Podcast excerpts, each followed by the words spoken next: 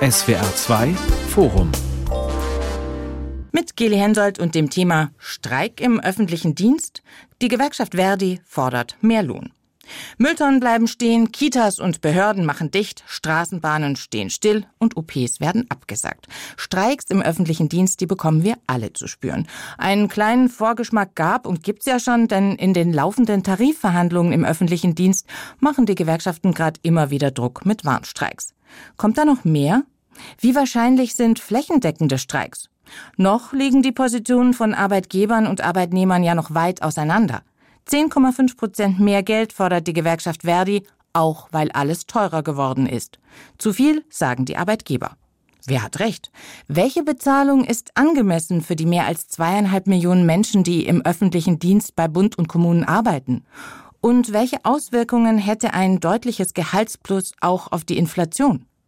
Darüber diskutieren wir in diesem SWR2 Forum mit Professor Dr. Gunther Schnabel vom Institut für Wirtschaftspolitik an der Uni Leipzig, mit Professor Dr. Thorsten Schulten vom Wirtschafts- und Sozialwissenschaftlichen Institut der Hans-Böckler Stiftung in Düsseldorf und mit Alexander Hagelücken. Er ist Wirtschaftsredakteur bei der Süddeutschen Zeitung. Herr Hagelücken, Lebensmittel, Energie, Wohnen, irgendwie ist alles in den letzten Monaten teurer geworden. Sind die 10,5 Prozent mehr, die Verdi jetzt fordert, also aus diesem Grund auch irgendwie angemessen?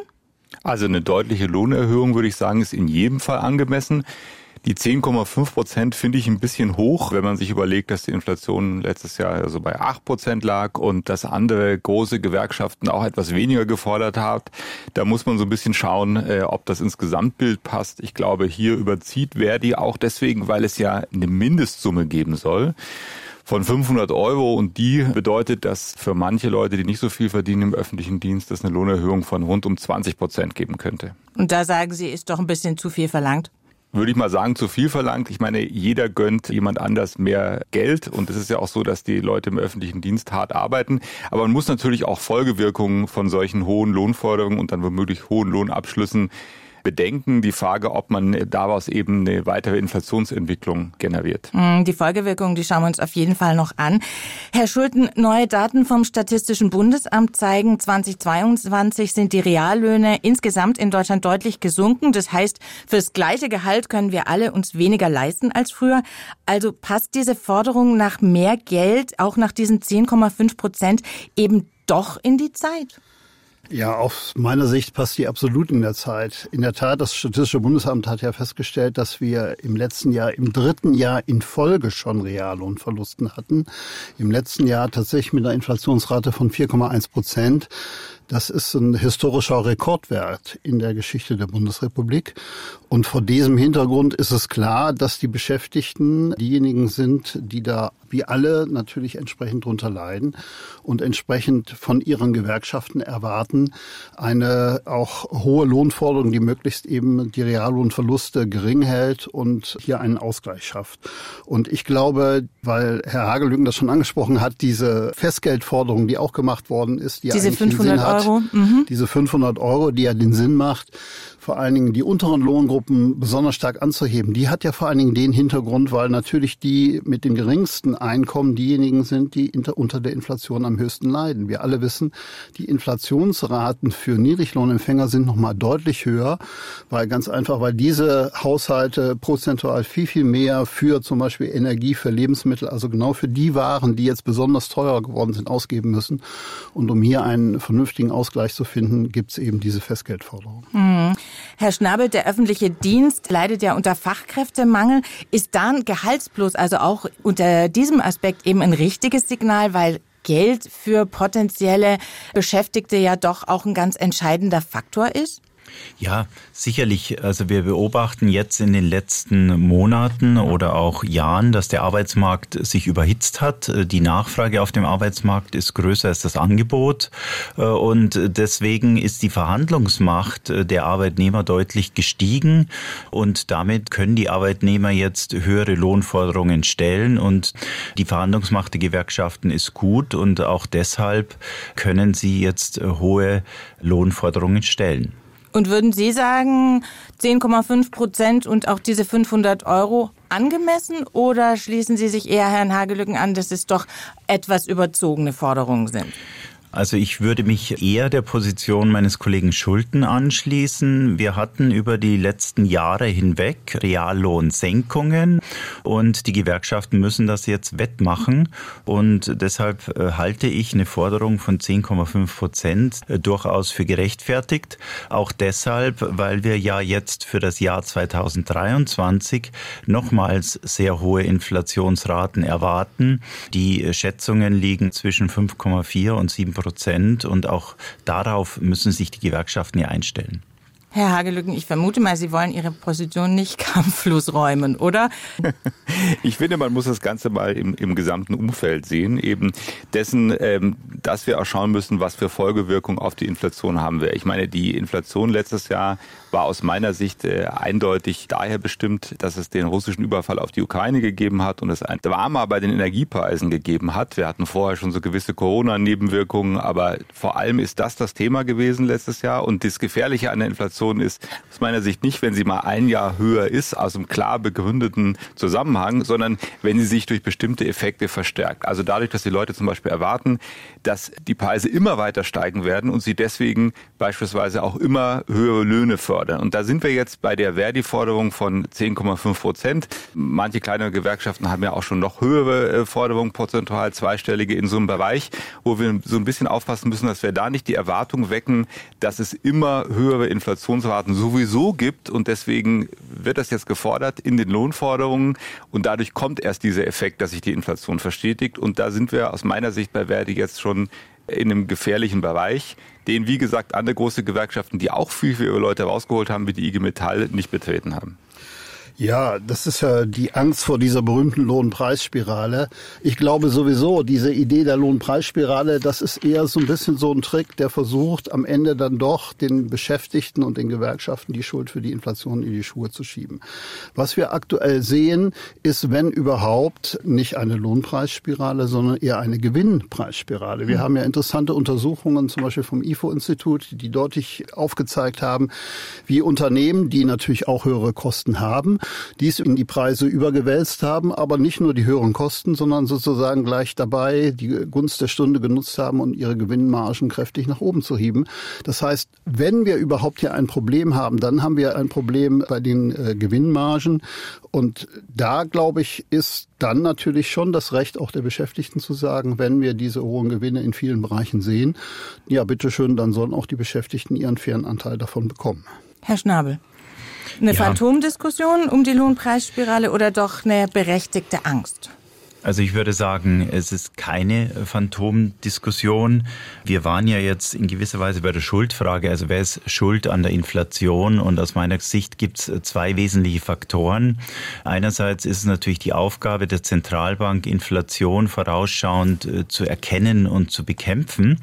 Und hier hat die Europäische Zentralbank ganz klar versäumt, die Inflationsgefahren zu erkennen und zu bekämpfen und mit ihrer lang anhaltenden Niedrigzinspolitik und den umfangreichen Ankäufen von Staats- und Unternehmensanleihen hat die EZB natürlich auch den Nährboden für die Inflation geschaffen, die wir heute haben.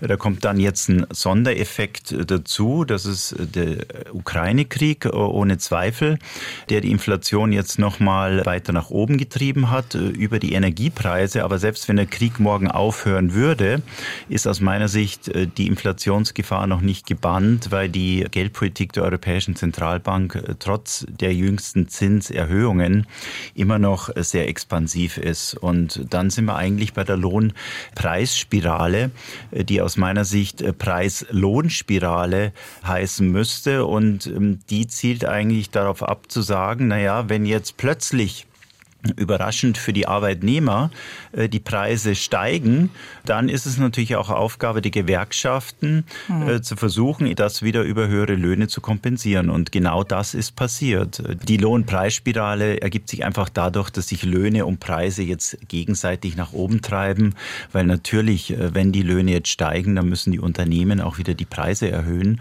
Und da muss natürlich auch der Staat, der zusätzliche Kosten hat, diese Kosten vielleicht auch wieder dadurch kompensieren, dass mehr äh, Staatsanleihen ausgegeben werden, dass der Staat sich mehr verschuldet, dass die EZB dann vielleicht auch wieder diese Verschuldung aufkauft und dadurch neuer Inflationsdruck äh, entsteht. Also wir halten aber erstmal fest, die Inflation ist hoch, alles wird teurer. Ein Grund für Verdi eben diese 10,5 Prozent dann auch zu fordern. Ich finde, wir sollten uns einfach nochmal anschauen, was verdient Mann eigentlich oder Frau so im öffentlichen Dienst? Also, Herr Schulten, wenn wir mal vergleichen, die Beschäftigten des öffentlichen Dienstes mit den Menschen, die in der freien Wirtschaft zum Beispiel beschäftigt sind, wo würden Sie da die Menschen aus dem öffentlichen Dienst einsortieren? Also der öffentliche Dienst ist ja ein sehr, sehr vielfältiges Gebilde. Da reden wir über die klassische öffentliche Verwaltung, wir reden über das Gesundheitssozialwesen, wir reden über viele Sicherheitsdienste. Also das ist sehr differenziert. Von daher kann man diese Frage gar nicht so pauschal beantworten. Man kann aber sehr wohl sagen, dass es natürlich bestimmte Beschäftigtengruppen gibt, bei denen es evident ist. Der eine wichtige Punkt ist zum Beispiel die berühmten IT-Spezialisten. Da gibt es ja jetzt auch eine ganze Reihe von Studien, die sagen, das ist ein, zum Beispiel eine der Kern Kerne, die den Fachkräftemangel im öffentlichen Dienst ausmacht. Bei denen ist es natürlich so, dass hier im öffentlichen Dienst nach wie vor, das ist dann auch je nachdem, mit welchem Bereich in der privaten Wirtschaft man das vergleicht, aber da reden wir doch schon von einigen Hunderten von Euro im Monat, die dort Beschäftigte weniger verdienen. Bei den unteren Lohngruppen ist es oft so, dass traditionell eigentlich so, dass dort im öffentlichen Dienst besser verdient wird. Gleichwohl, wenn man sich zum Beispiel mal die unterste Lohngruppe im öffentlichen Dienst aktuell anschaut, dann liegt die auf die Stunde gerechnet bei 11,90 Euro. Das heißt sogar noch unterhalb des gesetzlichen Mindestlohns. Also mhm. Also auch hier haben wir eine Situation, wo auch im unteren Bereich, also bei den Aushilfekräften, bei den Menschen, die sozusagen in der Reinigung arbeiten, in, unter, in verschiedenen Bereichen im öffentlichen arbeiten, keineswegs mehr so ist, dass die diese hohen, üppigen Löhne haben. Und der Fachkräftemangel, das vielleicht als letzten Satz, ist eben nicht nur einer der IT-Spezialisten, sondern der durchzieht sich mehr oder weniger durch die verschiedensten Bereiche des öffentlichen Dienstes, auch bei den unteren Lohngruppen. Also ich selber, ich habe neulich mit einem Müllwerker gesprochen in Stuttgart, der gesagt hat, von seinem Gehalt, er hat vier Kinder und bei den aktuellen Mietpreisen auch, da ist eigentlich nicht mehr viel drin. Also er muss richtig sparen, hat er gesagt. Herr Hagelücken, ist es nicht verständlich, dass gerade solche Leute sich echt wünschen, dass da bei den äh, Tarifverhandlungen jetzt mal ordentlich was rauskommt, weil sie wirklich sonst finanziell an ihre Grenzen kommen? Ich glaube, wir müssen zwei Sachen bei dieser ganzen Frage auseinanderhalten. Das eine ist, ähm, Sie haben ja äh, verschiedentlich auch den Fachkräftemangel schon angesprochen. Ich glaube, dass der öffentliche Dienst da ein Problem haben wird die nächsten Jahre und dass äh, aus meiner Sicht es wichtig ist, da kontinuierlich die Löhne zu steigern und es muss aber auch ein Bewusstsein bei den Bürgern dafür geschaffen werden, dass sie dafür zahlen, weil ich meine, woher kommt das Geld am ähm, letzten mhm. Endes beim Staat? Es kommt von den Steuerzahlern in irgendeiner Form und es sollte auch eine inhaltliche Diskussion darüber geben, was wir eigentlich wollen, was wir für eine Versorgung haben wollen, ob es jetzt die Müllwerke betrifft oder die Kliniken oder die Erzieher, dass wir da einfach einen kontinuierlichen Prozess bekommen, dass es da Lohnerhöhungen gibt und dass es uns das auch wert ist. Das ist mal das eine. Haben das Sie denn das Gefühl, dass da, also wie, wie ist denn die Wertschätzung? Sagen also die Leute, ja, ich finde, die, der öffentliche Dienst ist wichtig für mich, für mein Leben, deswegen bin ich auch bereit, da quasi das mehr mitzufinanzieren? Naja, das ist so eine klassische Sache, wenn Sie die Leute fragen, ob sie Klimaschutz wichtig finden, dann mhm. sagen sie total wichtig. Und ob sie, mhm. wenn Sie dann fragen, ja, sind Sie bereit, in Ihrem Leben vielleicht was umzustellen, dann ist die Bereitschaft schon viel geringer. Und so ähnlich ist es hier. Ich glaube, wenn Sie auf die Straße gehen und sagen, Mensch, sollten die Müllwerker und Erzieherinnen und so weiter jetzt mehr Geld verdienen, super Sache, können Sie mhm. bestimmt 90 Prozent Zustimmung. Die Frage ist, wenn Sie sagen, so, aber es würde bedeuten, dass Sie vielleicht für kommunale Leistungen höhere Gebühren zahlen müssen oder dass Sie höhere Steuern zahlen müssen und so weiter. Da möchte ich mal sehen, wenn derjenige es bei der Umfrage dann auch vielleicht gleich hinterlegen muss, so in das Säckchen, was der Umfragende mitbringt oder sowas, wie hoch da die Bereitschaft ist. Und ich glaube, wir brauchen jetzt eine Diskussion darüber, dass das wichtig ist, eine qualitative Diskussion. Und meine Sorge ist so ein bisschen, dass dieses berechtigte Anliegen der Gewerkschaften in diesem Zusammenhang durch eine Lohnrunde, wo vielleicht überzogen wird, sogar zurückgeworfen werden könnte. Also wenn wir darüber reden, dass diese 500 Euro eben für manche Lohngruppen dann eben 20 Prozent mehr bedeuten mhm. und das sozusagen von den Bürgern finanziert wird, nachdem sie vielleicht vielleicht jetzt größere Streiks erlebt haben, bin ich nicht so ganz sicher, ob das dem Anliegen des öffentlichen Dienstes so stark dient. Und man muss auch sagen, es gab schon in den Jahren, wo die Inflation jetzt nicht so hoch war, also in den 2010er Jahren, da gab es auch teilweise anständige äh, Lohnerhöhungen, die auch deutlich über der Inflationsrate waren oder sowas. Also da ist schon was passiert und ich glaube, auf dem Weg soll das weitergehen. Herr Schulten, gerade bei den Tarifsteigerungen der vergangenen Jahre, da haben Sie ja Daten ausgewertet. Wie sieht's denn da im öffentlichen Dienst aus? Also wie, wie gut waren die oder wie eben nicht gut?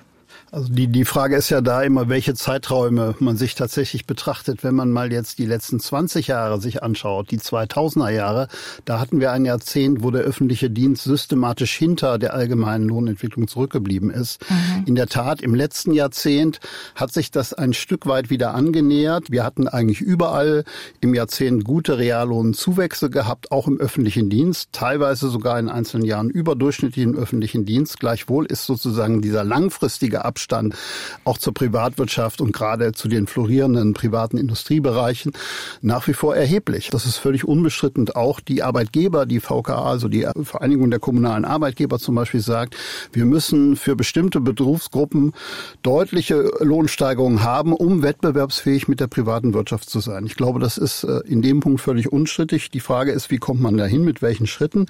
Und vielleicht darf ich noch mal einen Gedanken von Herrn Hagelücken aufgreifen, weil er das jetzt schon ein paar Mal gesagt hat, mit den 20 Prozent für die unteren Lohngruppen. Mhm.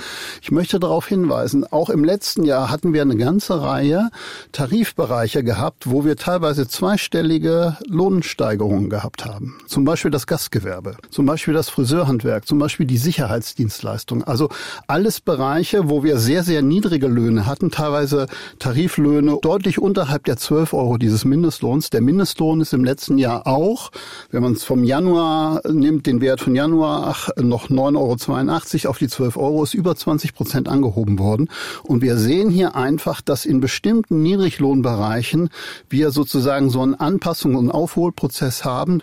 Und auch im öffentlichen Dienst sehen wir jetzt natürlich eine Situation, ich habe es eben gesagt, die untersten Lohngruppen liegen aktuell unterhalb des gesetzlichen Mindestlohns. Mhm. Und wir brauchen da eine entsprechende auch strukturelle Anhebung in den unteren Bereichen.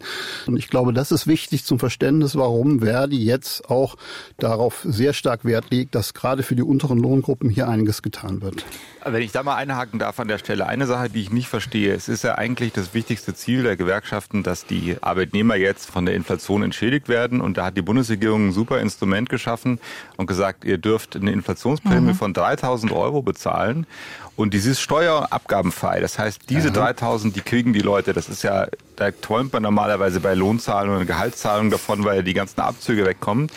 Und da verstehe ich nicht, dass Verdi nicht dieses Instrument nutzt, wo die Leute wahnsinnig viel davon haben, sondern eher so auf diese hohen Prozentzahlen schielt. Das, ehrlich gesagt, hat mir noch keiner überzeugend erklären können. Darf ich es versuchen, Ihnen das überzeugen? Überzeugen weiß ich nicht, aber zu erklären das, zumindest. Das sage ich dann nachher. Darf ich es versuchen?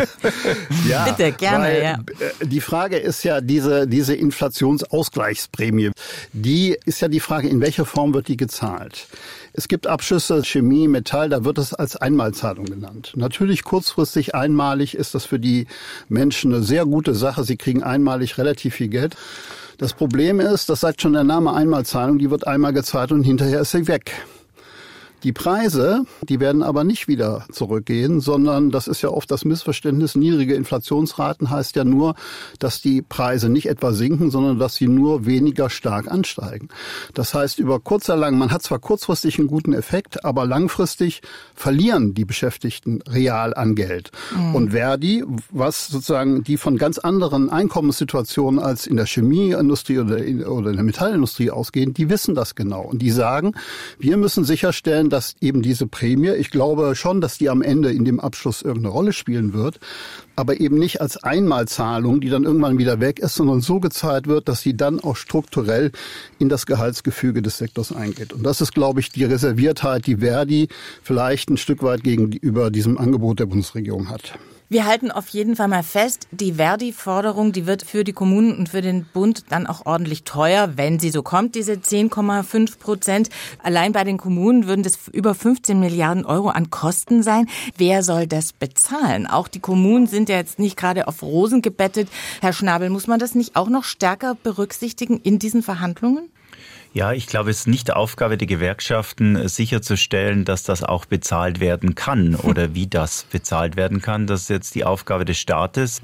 Bei Unternehmern haben wir gesagt, die müssen dann die Preise erhöhen. Das führt dann zu den Lohnpreisspiralen. Aber auch der Staat muss natürlich die Finanzierung dieser zusätzlichen Ausgaben für die Arbeitnehmer jetzt sicherstellen. Und da hat er im Wesentlichen äh, drei Möglichkeiten. Also Möglichkeit Nummer eins ist, er erhöht die Steuern. Möglichkeit Nummer zwei, er kürzt an anderer Stelle. Also zum Beispiel könnte man die Bildungsausgaben äh, reduzieren oder den Autobahnbau zurückfahren. Oder Möglichkeit Nummer drei, der Staat macht weiter Schulden. Das ist wohl auch der Weg, den wir über viele Jahre jetzt für andere notwendige Dinge verfolgt haben.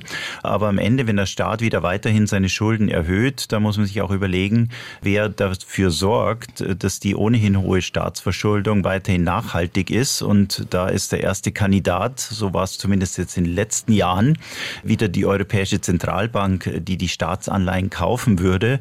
Und das würde dann wieder zu zusätzlichen Inflationsdruck führen. Also ich glaube, höhere Löhne im öffentlichen Sektor sind gerechtfertigt.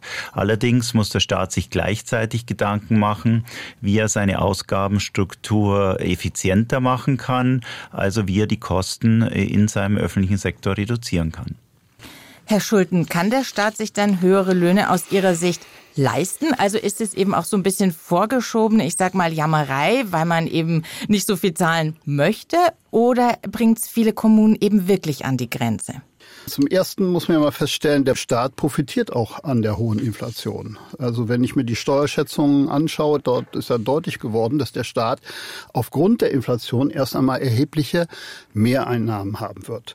Wir reden in der aktuellen Runde ja über den Bund und über die Kommunen. Ja, mhm. beim Bund ist es tatsächlich so, dass er aufgrund der großen Ausgabenpakete, der Entlastungspakete jetzt, aber auch schon in der Corona-Zeit natürlich riesige Defizite einfährt. Für aber Maßnahmen, die wir, glaube ich, alle für richtig und wichtig halten und äh, wo ich glaube, wenn der Bund das nicht gemacht hätte, wir wahrscheinlich unsere Gesellschaft heute ziemlich anders aussehen würde.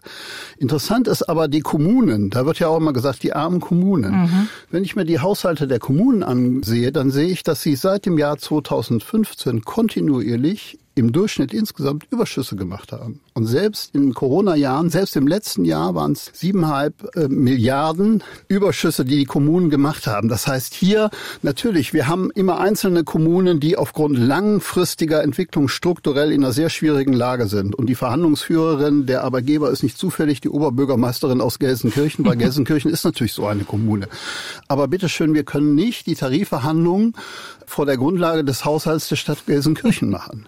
Das wird nicht sein, sondern man kann sich nicht an den Extremen orientieren, sondern muss sich schon am Gesamt orientieren. Und ich glaube, vor dieser Hintergrund relativiert sich doch ein bisschen diese, ja, jetzt teilweise sehr aufgeregte Sachen. Kann sich der Staat das leisten? Ja, ich glaube schon. Im Endeffekt kann er sich das leisten, muss er sich leisten. Und ich bin da auch bei Herrn Schnabel zu sagen, ist dann eben die Verantwortung des Staates, äh, mit vernünftigen Maßnahmen dafür zu sorgen, dass eben auch die entsprechenden Mittel zur Verfügung stehen.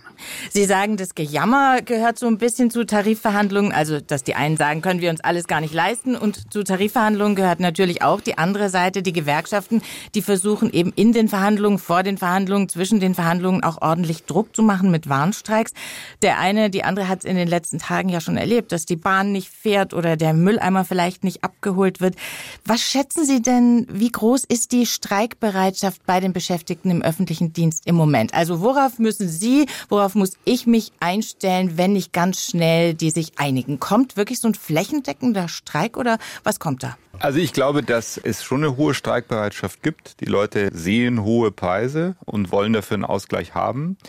Man muss auch klar sagen, das ist natürlich für dann jeden von uns eine Einschränkung. Auf der anderen Seite gibt es eben ein Streikrecht und es ist komplett legitim, Streiks zu machen. Ich glaube, natürlich sollte die Gewerkschaft trotzdem Maß dabei halten in gewisser Weise, um den Bogen nicht zu überspannen. Aber man muss auch klar sagen, es liegt nicht allein bei den Gewerkschaften, ob gestreikt wird oder nicht. Frank Wernicke hat in einem Interview mit der Süddeutschen Zeitung gesagt, es hat sich eingespielt, hm. dass die Arbeitgeber immer in der letzten Verhandlungsnacht das erste ernsthafte Angebot machen und wer so agiert, darf sich nicht wundern, wenn vorher gestreikt wird und da ist natürlich schon was dran. Also sowohl die Klaviatur des uns geht so furchtbar, wir können äh, nichts bezahlen, bis auch diese Hinhaltegeschichte führen nicht dazu, dass es eine schnelle Einigung geben kann und sozusagen die Streiks vermieden werden.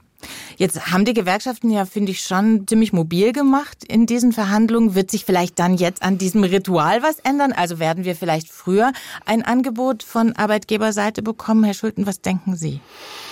Also ich glaube, das wäre sehr zu wünschen für alle. Ob mhm. sie das wirklich machen werden, was ich höre aus den Verhandlungsverläufen bisher, glaube ich das eher nicht.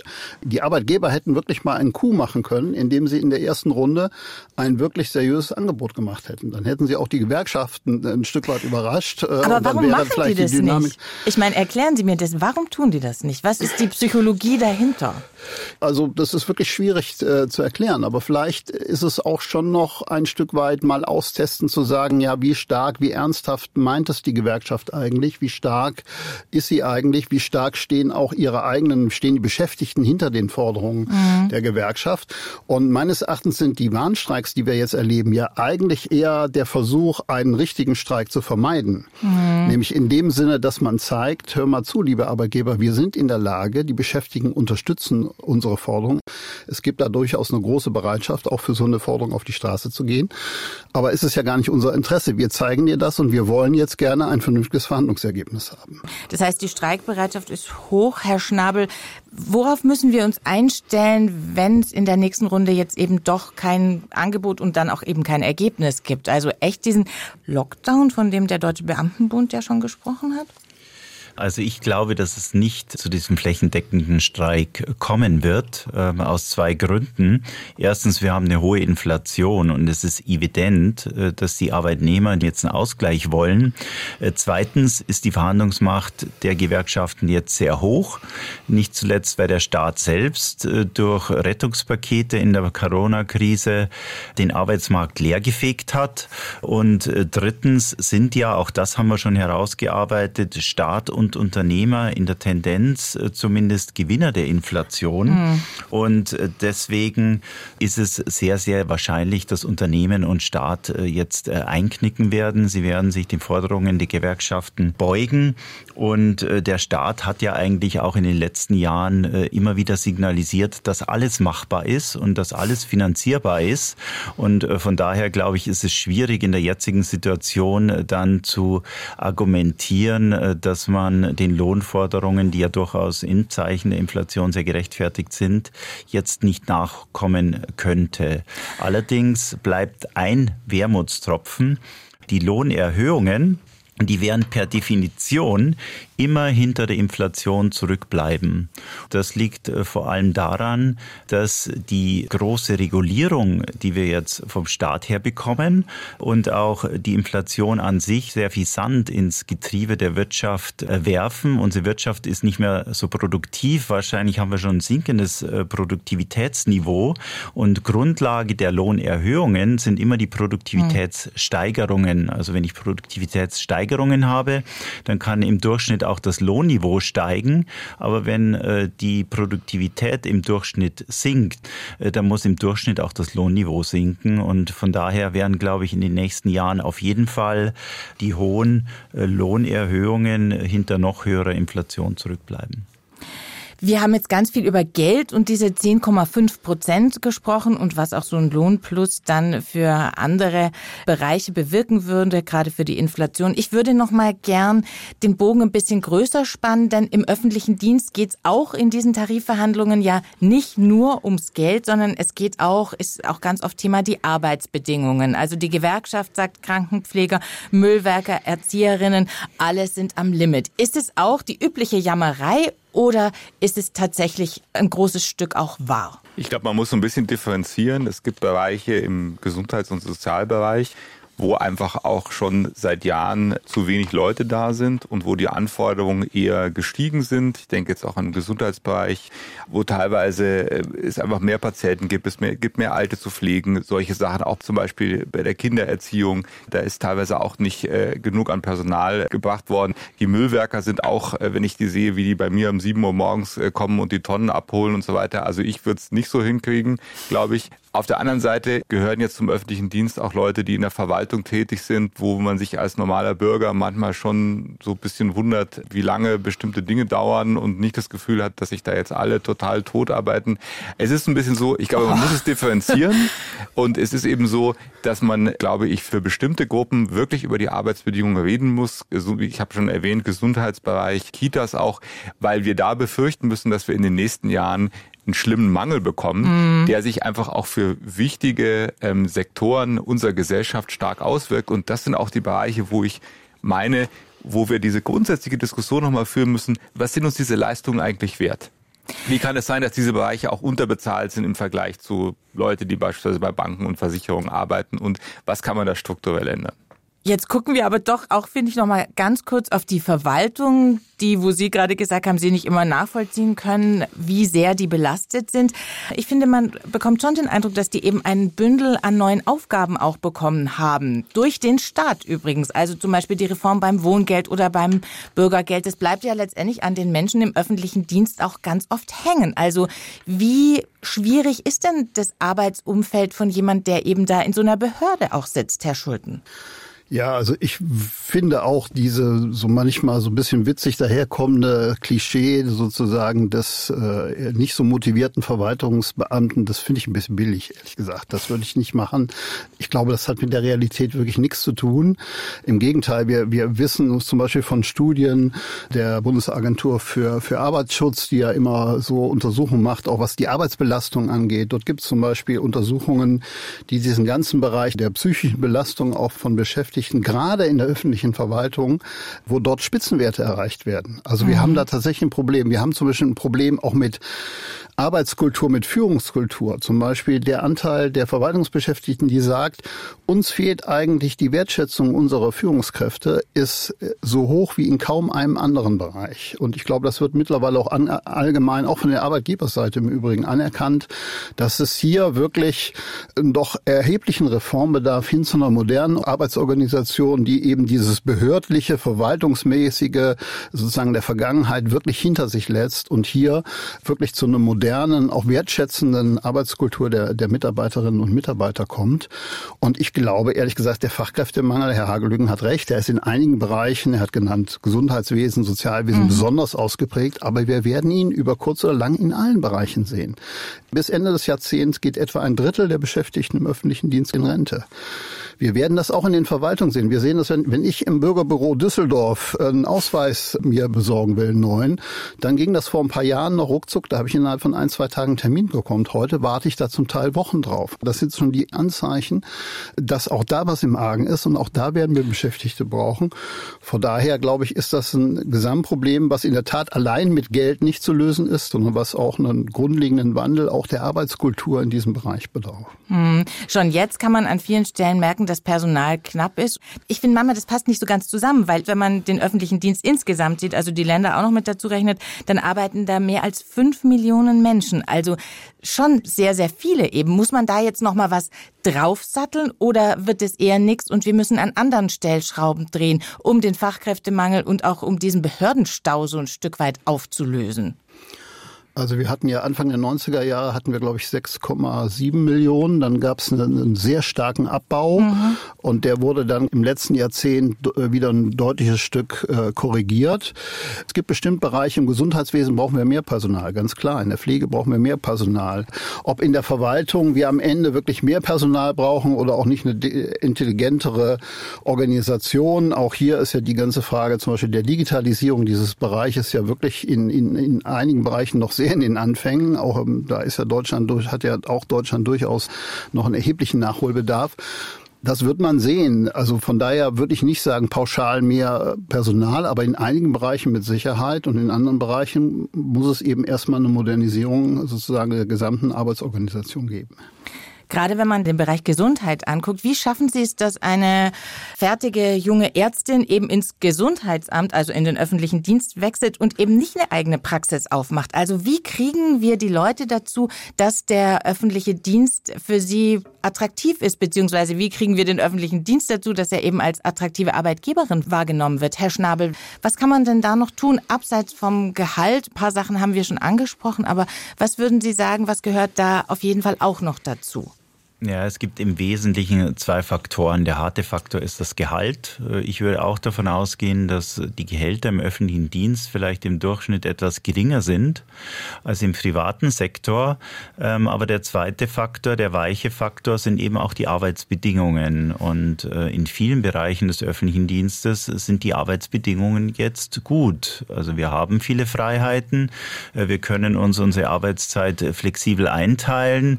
Wir müssen natürlich auch sehen, sehen, dass grundsätzlich Unternehmen im privaten Sektor im Wettbewerb zueinander stehen. Also die müssen sehr effizient sein, die können sich keine Verschwendung leisten, sonst fallen sie im Wettbewerb gegenüber anderen Unternehmern äh, zurück. Der äh, Staat steht nicht im Wettbewerb und deswegen gibt es im Staat aus meiner Sicht jetzt grundsätzlich keine so starke äh, Kontrolle hinsichtlich der Effizienz, wie das jetzt bei privaten Unternehmen der Fall wäre. Allerdings Allerdings, da stimme ich meinen Vorrednern auch zu, ist sicherlich die Lage sehr heterogen. Ich habe auch den Eindruck, dass zum Beispiel die Menschen, die den Müll morgens abholen, dass die sehr, sehr hart arbeiten. Aber ich sehe in der Verwaltung auch viele Menschen vielleicht, die nicht äh, so äh, stark äh, dem Druck ausgesetzt sind. Und wir müssen auch sehen, dass der Staat natürlich auch ähm, in den letzten Jahren so viel mehr Regulierung geschaffen hat, ähm, dass in allen Bereichen des Arbeitslebens, sei es im privaten Sektor, sei es bei den Banken, sei es bei den Unternehmen, aber sei es natürlich auch beim Staat, äh, die Arbeitsbelastung äh, gestiegen ist. Und da sehe ich eigentlich das größte Potenzial äh, für Einsparungen. Welches Potenzial bietet die Digitalisierung? Also ich habe gesehen, Österreich zum Beispiel hat durch eine ganz starke Digitalisierung rund ein Siebtel seiner Verwaltungsstellen eingespart. Da hinkt Deutschland doch noch hinterher. Wo stehen wir denn da im Moment? Und gibt es da zumindest mal erste Bemühungen? Also äh, hinsichtlich der Digitalisierung, das hängt natürlich auch wieder sehr stark äh, vom Sektor ab. Also ich glaube nicht, dass Sie im Gesundheitsbereich oder im Pflegebereich, äh, da können Sie nicht viel digitalisieren. Naja, man könnte über eine digitale Patientenakte zum Beispiel auch den ein oder ja, anderen Arbeitsschritt überflüssig machen. Das ist sicherlich wahr, aber ich glaube, die Hauptarbeit wird eigentlich dann von dem Pfleger vor Ort geleistet und den können Sie nicht durch die Digitalisierung einsparen. Äh, sicherlich äh, in der Verwaltung bei der Abrechnung von Reisekosten und Ähnlichem, da können Sie sich sicherlich die Digitalisierung noch äh, vorantreiben. Zuerst steht aber immer der Wille, effizienter zu wirtschaften, Personalkosten einzusparen und dann wird man sich sicherlich auch entscheiden müssen, an welchem Bereich es sinnvoll ist, äh, zu digitalisieren und an welchem Bereich eben auch nicht. Wenn Sie sagen, da steht der Wille, ist der Wille denn da oder eben nicht? Also wenn ich äh, auf die öffentlichen Finanzen in Deutschland äh, in den letzten Jahren schaue, dann würde ich sagen, dass man zusätzlichen Finanzierungsbedarf eher über Verschuldung und zusätzliche Steuern gedeckt hat als über Einsparungen. Also es ist ganz interessant, wenn man sich mal so ähm, Prognosen anschaut über die Berufsfelder der nächsten 20 Jahre, wo eher Jobs entstehen und wo sie wegfallen. Da gibt es so eine jährlich aktualisierte Welle, wo das Institut für Arbeitsmarkt und Berufsforschung dabei ist und die gehen davon aus, dass äh, im öffentlichen Dienst eher Jobs abgebaut werden. Die meinen mhm. jetzt nicht sowas wie Pflege und Gesundheit und so weiter, sondern sie meinen diese klassischen Verwaltungstätigkeiten. Und da ist ja ein gewisser Optimismus unterstellt, dass es auch mit der Digitalisierung vorangeht. Ich glaube, es gibt wahnsinnig viele Möglichkeiten, dass man eben nicht immer ständig überall hinlaufen muss und alles mit Papier dann irgendwie ausgestellt und abgestempelt bekommt. Aber es ist ja so, dass die Bundesregierung so ein äh, Gesetz, dessen Namen mir gerade jetzt entfallen ist, beschlossen hatte, wo man bis Ende des Jahres sollte man so und so viele Dienstleistungen online mhm. erledigen können. Und die Rate, äh, die da erfüllt worden ist, war also erschütternd, weswegen man jetzt beschlossen hat, wenn ich es richtig verstanden habe, dass man sich diese Ziele so nicht mehr gibt damit es nicht überprüft werden kann, so ungefähr.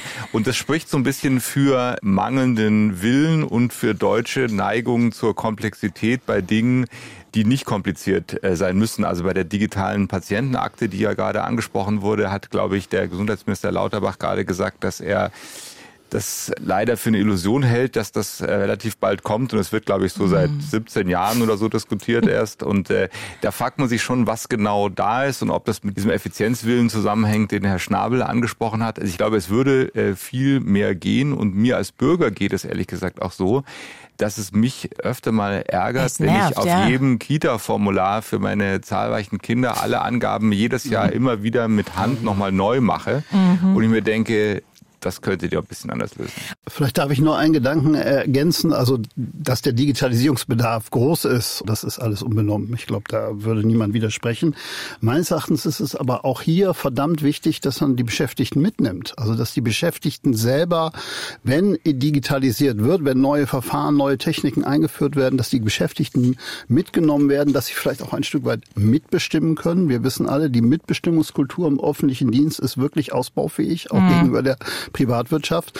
Und ich glaube, dass einiges möglicherweise auch daran hängt, dass da gut gemeinte Reformkonzepte von oben vorgegeben werden, ohne die Beschäftigten mitzunehmen. Und immer wenn sowas passiert, ich glaube, das kennt jeder aus seinen eigenen Arbeitszusammenhängen, wenn einfach von oben was vorgegeben wird, ohne die Beschäftigten mitzunehmen, dann kriegt man viele Probleme.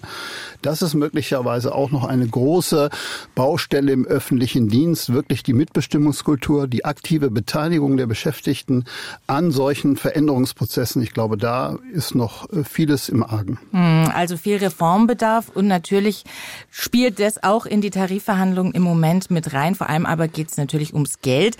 Der Tarifkonflikt im öffentlichen Dienst ist ja nicht der einzige, der 2023 uns beschäftigen wird. Für knapp 11 Millionen Beschäftigte laufen dieses Jahr die Tarifverträge aus und müssen neu verhandelt werden.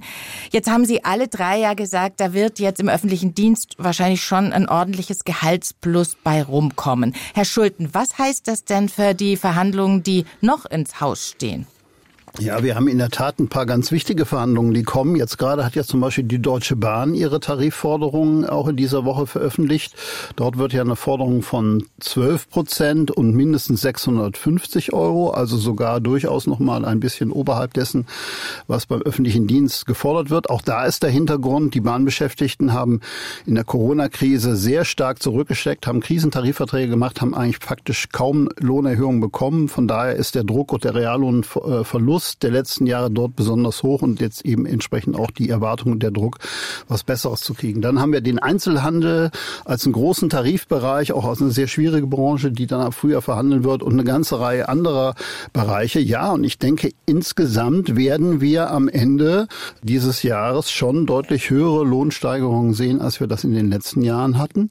Ob die am Ende ausreichen werden, da wäre ich bei einer Bemerkung, die vorhin Herr Schnabel auch äh, mal getan hat, um wirklich Reallöhne zu sichern, da würde ich auch noch ein Fragezeichen stellen. Wir alle wissen, Forderung ist nicht gleich Abschluss. Es wird am Ende immer Kompromisse geben. Da bin ich auch für den öffentlichen Dienst jetzt gar nicht so unauf. Also muss man auch ein Stück weit die Aufregung immer nehmen. Am Ende haben sie sich immer noch geeinigt. Das wird auch dieses Mal wieder so sein.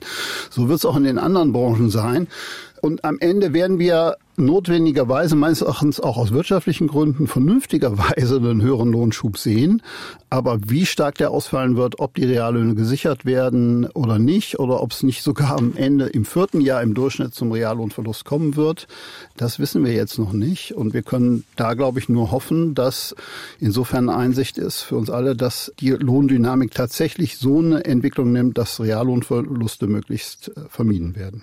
Jetzt haben Sie alle auch schon gesagt, die Streikbereitschaft bei Verdi, bei den Beschäftigten im öffentlichen Dienst momentan ist hoch. Werden denn die Konflikte, die jetzt dieses Jahr da noch auf uns zukommen, werden die härter werden? Also müssen wir uns auf noch mehr Warnstreiks, vielleicht auch noch, äh, noch mehr Streiks in vielen Bereichen einstellen? Also in vielen Bereichen weiß ich nicht, ob das äh, der Fall sein wird, aber auf jeden Fall kann man sich auf eine spannende Zeit einstellen bei der Bahn, weil äh, da, es gibt oh. ja jetzt die, äh, die Forderung äh, der Gewerkschaft IVG, der größeren Gewerkschaft, aber im Herbst, wenn ich richtig informiert bin, kommen noch die berühmten Lokführer die ja bekanntlich schon in normalen Zeiten gerne sehr viel Geld wollen und sehr radikal agieren. Ihr Gewerkschaftschef Klaus Weselski äh, absolviert, glaube ich, seine letzte Tarifrunde und will, glaube ich, nochmal zeigen, wo ja. der Hammer hängt. Und das wird, glaube ich, nochmal äh, ganz interessant werden. Bei den anderen Bereichen muss man sehen, es gibt ja viele Industriebranchen, wo jetzt der normale Mensch jetzt nicht so stark äh, betroffen ist, wenn jetzt in der Kautschukindustrie oder sowas mal äh, Streiks äh, stattfinden. Natürlich ist es für die Industrie wichtig und alles, aber ich glaube, es gibt ein differenziertes Bild. Wie gesagt, die großen Industriebranchen haben 2022 schon abgeschlossen. Der öffentliche Dienst kommt jetzt. Es kommt später noch der öffentliche Dienst der Länder. Da muss man natürlich auch nochmal gucken. Da sind ja auch viele äh, Beschäftigte. Insofern ähm, werden wir sehen. Aber man muss an der Stelle auch nochmal betonen, bei aller Nervigkeit, die so ein Streik immer mal wieder haben kann, das ist natürlich das Grundrecht der Arbeitnehmer hier auch was für ihre Forderungen zu tun. Und äh, wir können uns glücklich schätzen, dass wir in einem Land leben, wo man streiken kann und wo es nicht irgendwie von oben verordnet wird, äh, wie in China, was die Leute verdienen. Das war das SWR2-Forum zum Thema Streik im öffentlichen Dienst. Gewerkschaft Verdi fordert mehr Lohn. Es diskutierten Alexander Hagelücken von der Süddeutschen Zeitung, Professor Dr. Gunther Schnabel vom Institut für Wirtschaftspolitik und Professor Dr. Thorsten Schulten vom Wirtschafts- und Sozialwissenschaftlichen Institut der Hans-Böckler Stiftung. Mein Name ist Geli Hensoldt und ich sage Danke fürs Zuhören.